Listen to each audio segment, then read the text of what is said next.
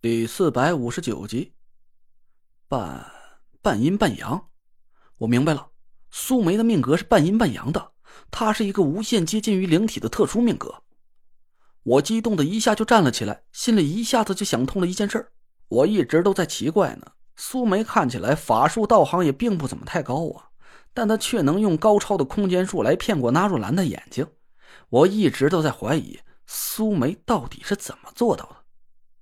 这一下就解释通了，原来苏梅竟然是个半阴半阳的特殊命格，就像是藏在泥娃娃里那个灵体一样。虽然法术不高，但属性很特殊。听到这里，有人要问我了：灵体不是一种阴阳二气达到了绝对平衡的特殊存在吗？无论是阴眼还是阳眼都没法看到的。可苏梅却是个活生生的人，这到底是什么道理？那是因为。苏梅的灵体属性不是天生的，而是她用了控灵术，让自己身体里的阴阳二气达到了绝对平衡。但她又不是个真正的灵体，所以才能清清楚楚的显现在正常人的面前。她隐匿纸人苏也应该是用的这种办法，就是把整个纸人苏都笼罩在一片非阴非阳的气息之中，同时又用空间术把故意制造出来的幻象叠加在纸人苏的四周。这就是我们眼中看到的纸人苏，其实只是个虚幻的假象罢了。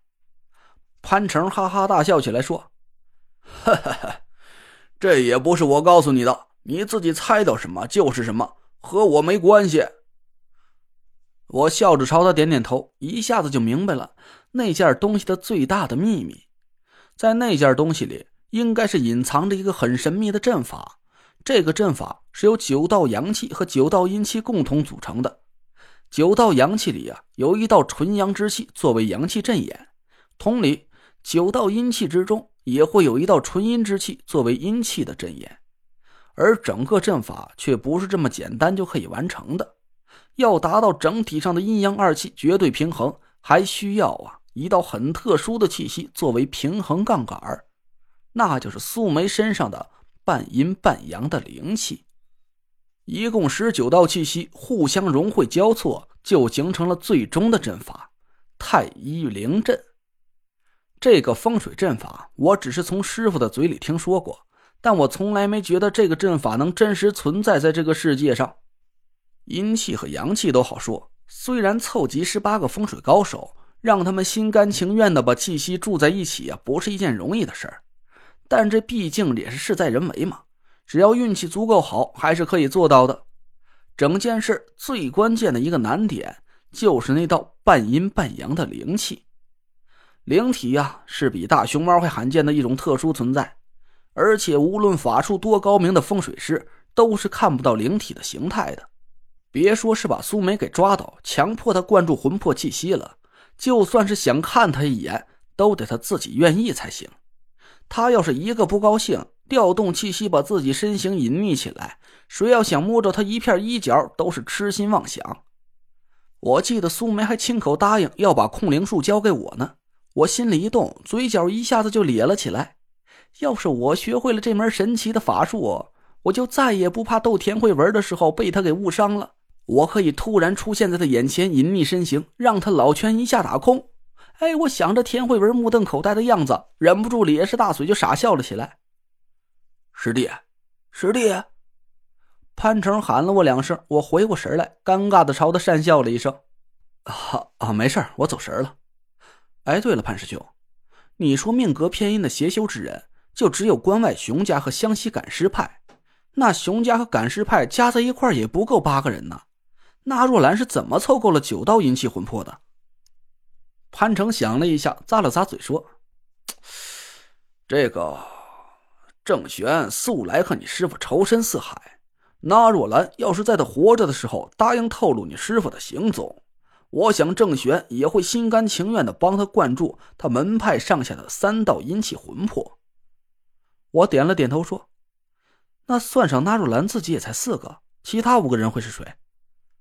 潘成仔细想了一下说：“嗯。”关外熊家被纳若兰一网打尽，除了熊天不会风水术之外，还有熊云、熊雷和唐果儿三个人可以帮他灌注魂魄。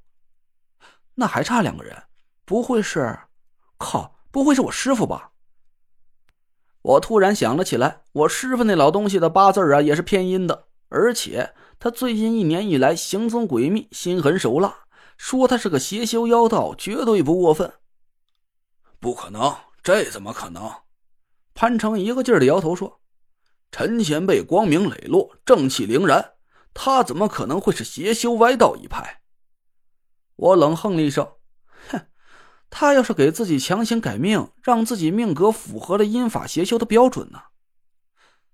哎，这这倒是真有可能啊！潘成重重的一拍大腿，我想了一下，越来越相信我的判断了。我跟着师傅生活了整整十八年。但他的法术到底有多深，我到现在也摸不到个底儿。他既然有本事给我跟田慧文改命，还悄悄把纳若兰收为挂名弟子，那他也一定会有办法让这个神秘的阵法完美开启的。他把纳若兰隐藏在自己身边三十多年，我一直都想不通这是为什么。但要是说他想把纳若兰当做开启这个阵法的一个重要环节，嘿。这下呀，可真就全都说通了。师傅这么做到底是为了什么？这个神秘的阵法到底又会对我的命运产生什么样的影响？我沉思了半天，苦笑了一声。那个老东西啊，要是这么容易就被我猜透了，他就不是我师傅了。我也干脆不去想了，省得白费脑细胞。我又问潘成：“最后一个偏阴命格的人会是谁？”潘成茫然的摇了摇头。这也是我想不通的地方了。整个风水圈子也就这么大，能有本事融合那个东西的人，还真想不出会是谁了。我们俩闷着头想了大半天，我突然一拍大腿：“熊九，熊九，他不是早就死了吗？”潘成疑惑的看着我，我哈哈大笑了起来：“哈哈哈，没错了，肯定就是他。”他偷袭我，反倒被我打败。那时候他还活着，我把他送到夏天那里。夏天以其人之道还治其人之身，把他的魂魄封印在一座铜狮子雕像里了。就在五魁失踪的前几天，熊九的魂魄突然不见了。我估计啊，是被纳若兰灌注进那件东西里了。那这样就说通了。潘成拍了一下巴掌，我对他笑了笑：“潘师兄，你说这个太医……嘘。”我话还没说完，潘成突然一个高跳了起来，死死捂住了我的嘴。